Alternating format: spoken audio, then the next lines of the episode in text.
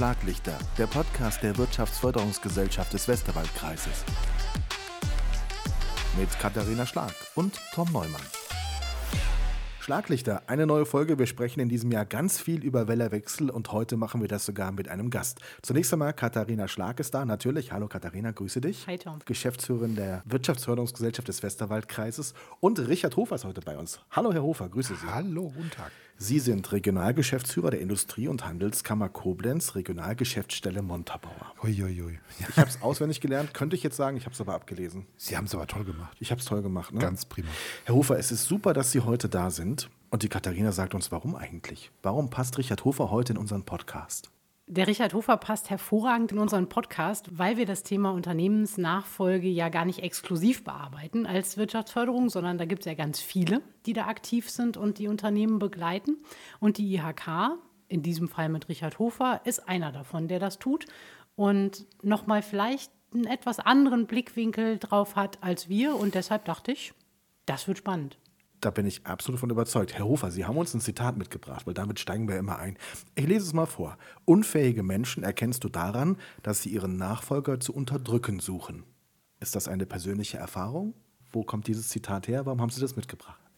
Ich fand es schön prägnant und äh, pointiert. Es ist nicht das Zitat für alle Fälle, was Unternehmensnachfolge angeht. Das muss man auch ganz klar sagen. Aber es ist so der äh, durchaus immer wieder zu erfahrende Extremfall. So nach dem Motto, ähm, was willst du hier? Äh, du willst meine Nachfolge antreten, äh, setz dich mal dahin und mach mal deine Arbeit, so ungefähr. Ähm, also äh, damit zusammenhängt dann auch diese, diese Problematik des Loslassen Könnens, des Loslassen Wollens mein Lebenswerk in andere Hände übergeben. Das ist ja eine ganz schwierige äh, psychologische äh, Geschichte auch. Deswegen sagen wir auch immer auch aus der Erfahrung heraus, ja, Unternehmensnachfolge ist was Betriebswirtschaftliches, aber ich sage auch, 75 Prozent der Unternehmensnachfolge ist Psychologie.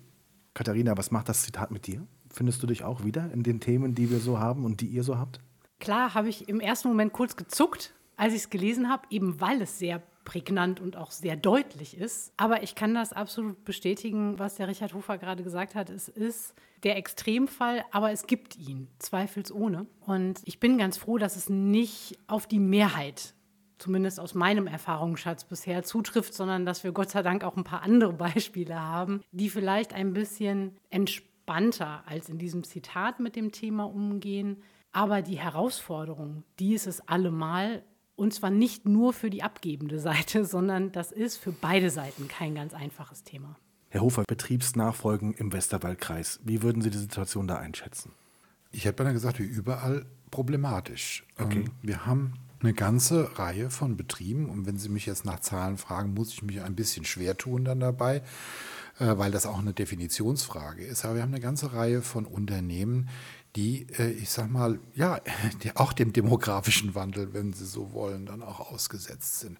Da ist ein älterer Herr oder eine ältere Dame an der Spitze und äh, man guckt so sowohl von Seiten der Mitarbeiterinnen und Mitarbeiter wie von Seiten der Kunden, wie von Seiten der Lieferanten, aber auch beispielsweise der Banken. Also da ist ein ganzes Umfeld da drauf und sagt, hm, wie geht es denn jetzt weiter mit diesem Unternehmen? Absehbar muss sich da ja was tun. Und es wäre ja schade, wenn es dann irgendwann irgendwie einen Schlag tut und äh, das Unternehmen existiert nicht mehr, weil man sich nicht um das Thema gekümmert hat. Weil das, die machen ein gutes Produkt, haben tolle Dienstleistungen, wie auch immer. Also insofern wäre schon bedauerlich. Und äh, das haben wir, glaube ich, in allen Bereichen, auch in dem Bereich Handwerk. Äh, ich denke immer an Elisabeth Schubert, Hauptgeschäftsführerin der Kreishandwerkerschaft, die uns immer wieder das Gleiche auch äh, vermeldet und wo man dann versucht, die Leute zu überzeugen, kümmert euch mal darum. Das ist ein komplexer Vorgang, der Unternehmensnachfolge. Er ist sehr komplex, weil so viele Aspekte da eine Rolle spielen. Und und allein diese Komplexität führt dann dazu, dass viele dann sich erstmal scheuen,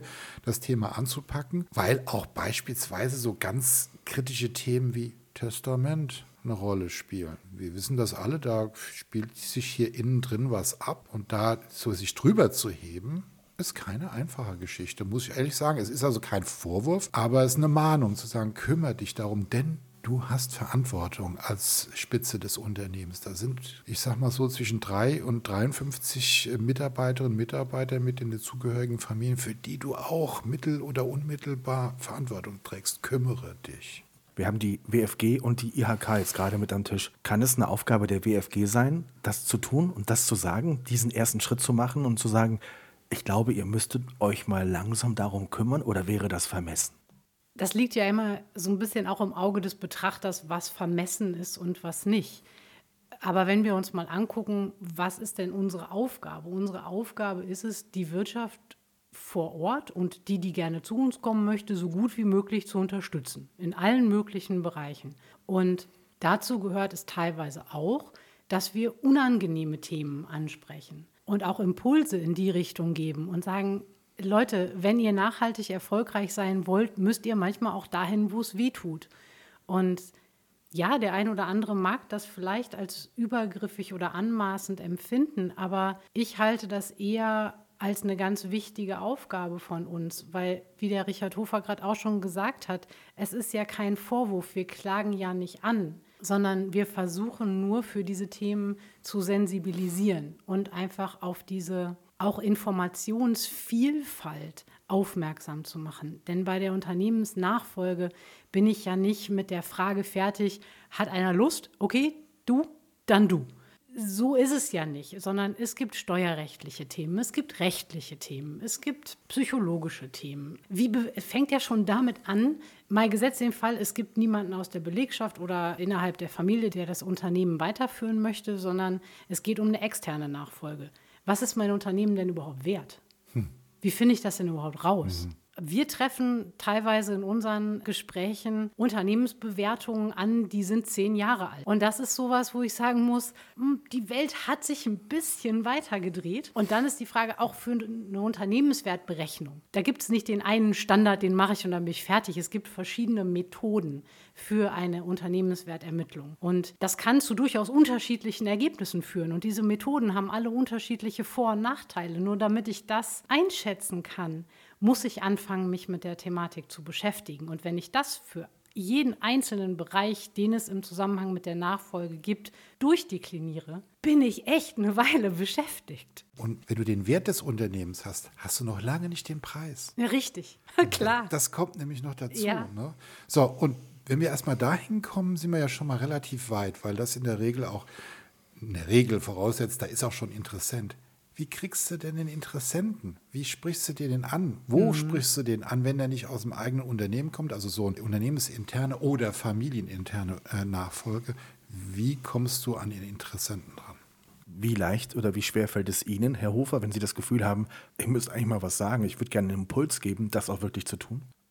Als ich noch jünger war, war ich vorsichtiger. Mhm. Weil da fehlte mir auch ein Stück weit die Erfahrung. Man braucht, wenn man sagt, 75 Prozent der Unternehmensnachfolge ist Psychologie, du brauchst auch Menschenkenntnis, Lebenserfahrung. Und mittlerweile behaupte ich mal, die habe ich so weit, dass ich mir auch erlaube, an einem bestimmten Punkt auch, äh, jetzt sag mal so ein Stück weit nicht über äh, Feldschärchen reinzuschlagen, beziehungsweise Stopp zu sagen, halt. Ich habe nicht selten die Situation, gerade auch bei familienintern Unternehmensnachfolgen, wo dann beide Seiten Übergeber und Übernehmer, Nachfolger dann auch bei mir sitzen und wir über die Dinge reden. Und dann spreche ich die Dinge auch sehr, sehr offen an. Beispielsweise diese Thematik des Loslassenkönnens. Wenn da der Senior dann da sitzt und da ist der Junior oder die Juniorin und äh, ich dann immer sage, okay, wenn Sie sagen, Sie wollen jetzt aufhören, dann hören Sie auch auf. Denn eines darf nicht passieren, dass Sie über den Hof gehen oder durch die Halle und der Vorarbeiter kommt und spricht Sie an im Hinblick auf eine Entscheidung. Denn wenn Sie das tun und dann sagen, das machen wir so und so, dann ist Ihr Nachfolger, Ihre Nachfolgerin, vor allem auch dann, wenn es dann noch die eigenen Kinder sind, verbrannt innerhalb des Betriebes. Und da sind wir wieder bei dem Thema Psychologie. Das ist ein kleiner Ausschnitt von diesen 75 Prozent. Auf solche Dinge muss man hinweisen. Und dann merkt man dann, wenn man den Leuten dann in die Gesichter schaut, wie es dann da oben anfängt zu arbeiten. Es gibt ja nun interne oder externe Nachfolger, da haben wir auch schon drüber gesprochen, Katharina. Hast du ein Gefühl dafür, wie das im Westerwald eigentlich so ist? Wird das eher in der Familie übergeben, eher intern gelöst oder kommen eher externe neue Player in die Region? Hast du da eine Wahrnehmung? Ich tue mich mit der Einschätzung ein bisschen schwer, weil wir natürlich auch nicht in allen Nachfolgeübergaben, Verkaufsprozessen involviert sind. Rein aus dem Bauch heraus würde ich sagen, es gibt schon viele familieninterne Nachfolgen, einfach weil es auch eine, Gott sei Dank, eine ganz gute Verwurzelung der Familienbetriebe hier in der Region gibt und es viele auch mit gutem Beispiel vorleben, wie Unternehmertum sein kann. Ob das jetzt aber insgesamt auch eine Mehrheit ist, oder eine prozentuale Verteilung, da tue ich mich ganz schwer mit. Was mich immer ein bisschen beruhigt, ist so mein Eindruck, ich habe noch nicht das Gefühl, dass wir von ausländischen Investoren überrannt werden. Den einen oder anderen Fall gibt es auf jeden Fall und ich erkenne auch eine Zunahme. Ich weiß nicht, vielleicht, Richard, hast du da andere Zahlen zu? Ich glaube, das ist mehr geworden es in den letzten Jahren. Es ist mehr geworden, ja. Es ist mehr ähm, geworden. Aber ich glaube noch nicht, dass es die Familienunternehmer aus dem Westerwaldkreis äh, verdrängt. Also so weit sind wir Gott sei Dank Nein, nicht. das tut es nicht. Das tut es definitiv nicht. Und bei manchen, die von außen kommen, sei es Inländer oder eben ausländische äh, Interessenten, Investoren, das ist, ich sag mal, durchaus inspirierend, dann auch zu sehen, was da für Möglichkeiten dann auch stehen. Weil es bedeutet einen Perspektivwechsel und äh, gibt neue, neue Impulse. Denn eins ist auch klar, wir kennen das ja aus dem normalen Berufsleben. Wenn du über lange Jahre äh, da bist, dann hast du auch irgendwann einen gewissen Grad an Betriebsblindheit. Äh, auch als Unternehmerin oder Unternehmer äh, da ist, dann ist manchmal ganz gut, wenn vielleicht da jemand von außen mit etwas anderen Impulsen reinkommt, wie auch denn im Bereich der Beratung bei der Unternehmensnachfolge der externe Berater auch mal diesen Perspektivwechsel versucht bei der Unternehmerin oder Unternehmer in Gang zu setzen, damit man dann auch über, äh, über die, die Vorgehensweise des Prozesses auch mal sich Gedanken darüber macht. Also es ist unglaublich komplex, vielfältig, was die Sache auch extrem interessant macht, das muss man auch ganz klar sagen, aber eben eine Riesenherausforderung, weshalb auch für die Übernehmer, äh, Übergeber es ganz wichtig ist, ein gutes Team zu haben, das äh, einen begleitet. Und da ist ein, sind, eine, eine Person extrem wichtig heutzutage, und das muss man ganz klar sagen, der Steuerberater bzw. die Steuerberaterin. Ohne geht es meines Erachtens nicht. Gibt es aus Ihrer Sicht Unterschiede, was die Branchen betrifft bei der Nachfolge? Es ist eher, glaube ich, ähm, eine Frage der Unternehmensgröße. Sicherlich auch manchmal Wirtschaftsbereiche. Ich kann mir vorstellen, wobei ich mich da ein bisschen zurückhalte, im Handwerksbereich das Familienorientierte ein bisschen stärker ausgeprägt sein könnte. Das ist viel konditionale Form da drin. Aber ja, ich sag mal so, bei kleinen mittelständischen Betrieben ist die Tendenz im Umfeld, sei es die Familie oder sei es Mitarbeiter eine Unternehmensnachfolge ähm, auf den Weg zu bringen, natürlich etwas stärker ausgeprägt. Kurze Pause. Die WFG-Likes sind gleich wieder da. Sind Sie noch auf der Suche nach Azubis? Das Projekt Westerwälder Naturtalente von Wir Westerwälder bietet die Möglichkeit, sich mit einer Anzeige in der Ausbildungsfibel und auf dem Online-Portal zu präsentieren. Weitere Infos unter westerwälder-naturtalente.de. Herr Hofer, mit Blick auf Unternehmensnachfolge, auf Wellerwechsel, unser Hauptthema in diesem Jahr. Was sind so die größten Herausforderungen, aber vor allem auch welche Fehler werden oft gemacht und könnte man vielleicht vermeiden? Die größte Herausforderung ist, den Betroffenen, also hier insbesondere den Übergebern, klarzumachen, dass sie Jäger und Sammler nach Informationen sind und dass sie die richtigen Leute ansprechen. Es gibt so viel Information, so viel Hilfestellung bei der WFG, bei der Handwerkskammer, bei der IHK, verschiedene Foren im Internet, Seiten, wo man jede Menge Hilfestellung bekommt, wie man das Thema anpackt, wo man Leitfäden bekommt, weil durch die Komplexität weiß man oftmals nicht, okay, wo, wo setze ich jetzt eigentlich an? Äh, was ist mein nächster Schritt? Ähm, wie vermeide ich, dass ich die falsche Reihenfolge der Vorgehensweise mache? Und da müssen wir, glaube ich, noch dran arbeiten, dass die Betroffenen äh, nicht so alleine dann losziehen, wie wir das auch in ganz anderen Bereichen kennen, wo es dann oft schief geht, nämlich Existenzgründung. Generell ist es ja die andere Seite auch letzten Endes der Medaille. Mhm. Äh, Unternehmensnachfolge ist immer auch die Gründung für andere, ne? das muss man auch äh, sehen, für den äh, Übernehmer. Also das ist etwas, wo wir hoffen, dass wir durch unsere ganzen Maßnahmen, durch unsere Informationskanäle, Publikationen etc. pp. die Leute erreichen und sagen, hier, Leute, Info ist da Nutzt sie, kommt auf uns zu. Wir versuchen euch einen Kompass in die Hand zu geben, damit ihr wisst, welchen Weg ihr zu beschreiten habt. Katharina, magst du das ergänzen? Gibt es Fehler, die gemacht werden, die dir schon öfters aufgefallen sind? Ich glaube, der größte Fehler ist, dass man einfach zu lange wartet und dass ja. man einfach nicht ja.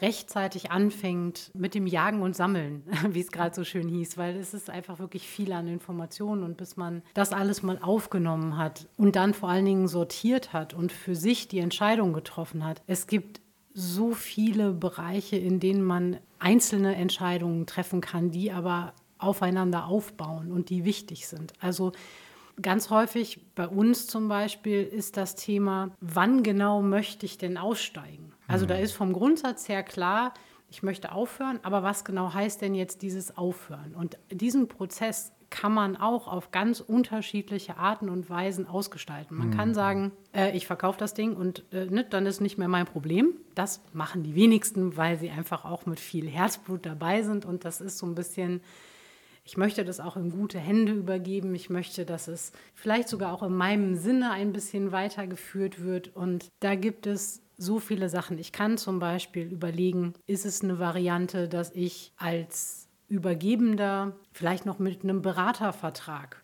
über zwei Jahre angestellt bleibe und den Nachfolgenden einfach noch ein bisschen begleiten kann und sicherstellen kann, dass mein Wissen und meine Erfahrung dem Unternehmen dann auch wirklich zur Verfügung steht. Das müssen aber auch beide Seiten wirklich wollen. Und es muss dann auch ganz klar sein, zu welchen Konditionen und wann ist einfach auch die Beratungsleistung fertig. Ganz häufig ist auch eine Frage, wie ist die Rentenversicherung für den Übergebenden eingeplant und, und wie wird die abgedeckt? Funktioniert das nur über den Unternehmensverkauf oder brauche ich eine fortlaufende Rentenzahlung? Kann ich den Verkauf über eine Ratenzahlung organisieren? und, und, und. Also da, und das sind alles nur so, wir können jetzt immer nur so kleine äh, Spotlights setzen. Davon gibt es so unfassbar viele eigentlich kleine Themen, die aber alle zusammengenommen wichtig sind, damit diese Übergabe wirklich für alle Beteiligten gut funktioniert. Also, wenn ich das noch ergänzen darf, man fängt am besten ganz, ganz früh an, sich über dieses Thema der Unternehmensnachfolge Gedanken zu machen. Im Grunde genommen gleich zu Beginn seiner unternehmerischen Tätigkeit. Da werden manche sagen, hat er sie noch alle? Ich bin jetzt 25, habe gerade mein Unternehmen gegründet. Ich kann jetzt nicht noch schon, das ist ja wie wenn jemand gleich an die Rente denkt.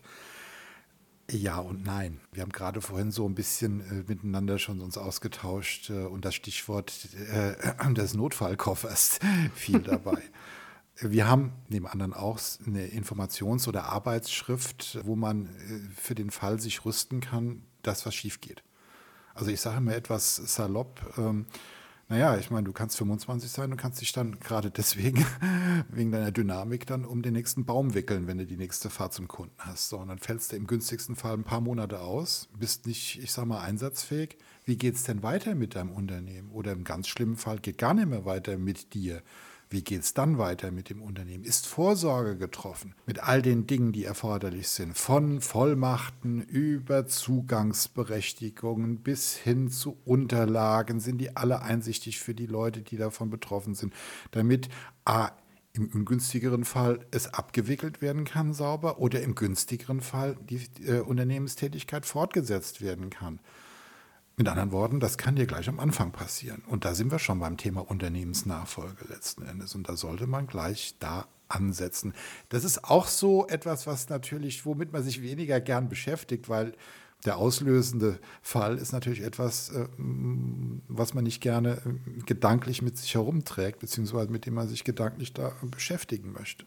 Und auch da vielleicht noch der kurze Einwand für unsere eher hierarchisch geprägten Führungskräfte zu dem Thema. Dann kann aber ja jeder im Unternehmen alles sehen und das will ich gar nicht. Man kann sowas auch gut bei externen Personen wie zum Beispiel einem Notar oder einem Steuerberater deponieren und dann für den Notfall zugänglich machen. Auch das sind Lösungen, die da funktionieren. Also genau. man muss es nicht direkt ans weiße Brett pinnen. Genau. Und es gibt ja, es gibt ja durchaus so Fälle, wo äh, jemand sagt, ich habe alles vorbereitet. Es ist alles geregelt. Es liegt bei mir im Safe. Ja, und den Zugang hat keiner. So ist es. Mhm. Ist alles geregelt. Nur keiner kommt dran, wenn es der Fall X eintritt. Ne? Also deswegen dieser Hinweis auf, du hast einen Notar, du hast einen Rechtsanwalt, klär das damit, lass es dort hinterlegen. Wenn denn hoffentlich nie passierend, aber dieser Fall eintritt, dann weiß jeder Bescheid. Kurze Pause. Wer hätte es gewusst? Gleich geht's weiter.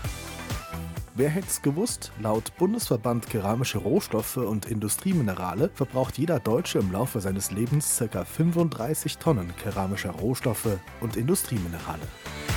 Herr Hofer, ganz konkret nochmal geschaut auf das Thema Unternehmensnachfolge. Was bietet die IHK Also was haben Sie an Tools, die man bei Ihnen abrufen kann, mit denen man arbeiten kann?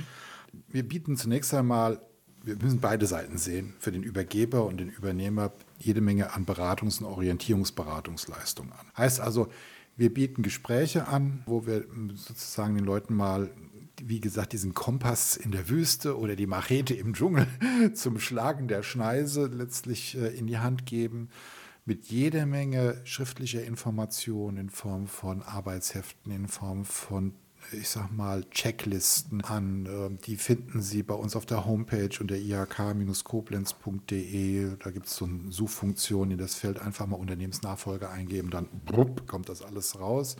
Wir haben auch einen KMU-Rechner da drin, also sprich, da kann man schon mal tendenziell mal gucken, in welche Richtung das denn mit dem Wert vom Unternehmen gehen könnte. Das ist allerdings nur wirklich rudimentär, weil wie Katharina Schlacht das ja gerade eben schon gesagt hat, es gibt jede Menge von Berechnungsmethoden, die je nachdem, wie die Situation ist, auch angepasst werden können und müssen. Da ist dann beispielsweise der, der, der, Steuerberater ein ganz wichtiger Partner, der einem sagen kann, in welche Richtung das geht. Und, und, und. Plus, ich sage mal, Portale auf Bundesebene, wie beispielsweise Next Change. Ähm, das ist ein gemeinsames Portal Wirtschaftsministerium und anderer Partner wo man auch äh, eine Unternehmensnachfolgebörse integriert hat, neben all den Informationen, äh, die es da ebenfalls gibt. Also sprich, da kann man A, Unternehmen suchen, die einen Nachfolger auf der Suche nach einem Nachfolger sind, oder eben selbst ein Gesuch als interessierter Nachfolger hineinstellen. Kostet nichts und äh, läuft auf Chiffre-Basis auch.